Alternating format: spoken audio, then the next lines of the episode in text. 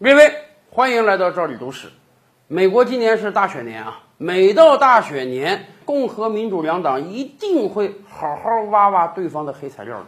虽然说四年前朗普总统的黑材料被挖了很多，但相信最近他还会有一大批黑材料被挖出来。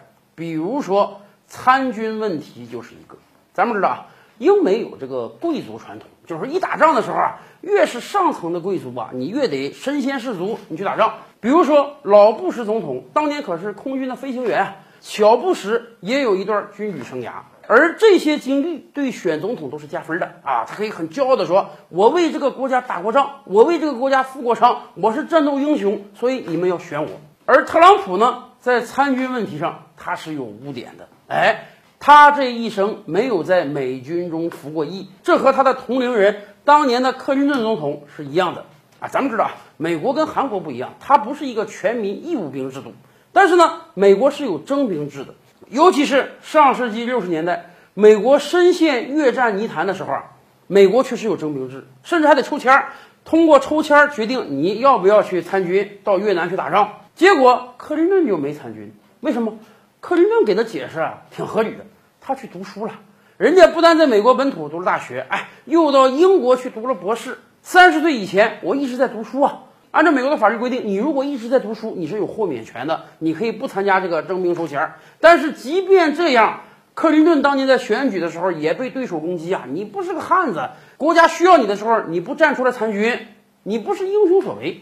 特朗普也没有参军啊，而且众所周知啊，特朗普的初中、高中生涯读的不是一般的学校，他读的是纽约的军事学校。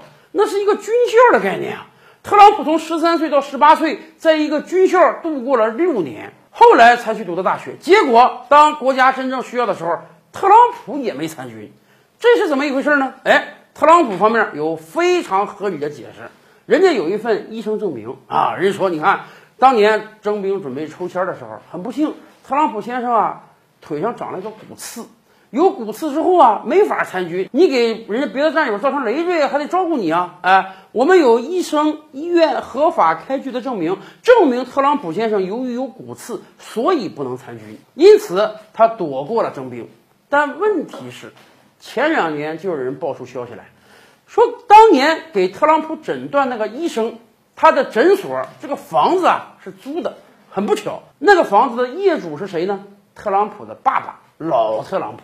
也就是说，老特朗普把自己的房产租给了一个医生开诊所，可能还是以很优惠的价格哦。然后，这位医生给他的儿子特朗普开具了一个诊断书，说特朗普有骨刺。但是有记者就调研说，特朗普根本就没有骨刺，这个诊断书是这位医生作假给他开出来的。而且这位医生当时留有日记啊，医生虽然已经死了，但是他女儿手里有日记，记载了这一切。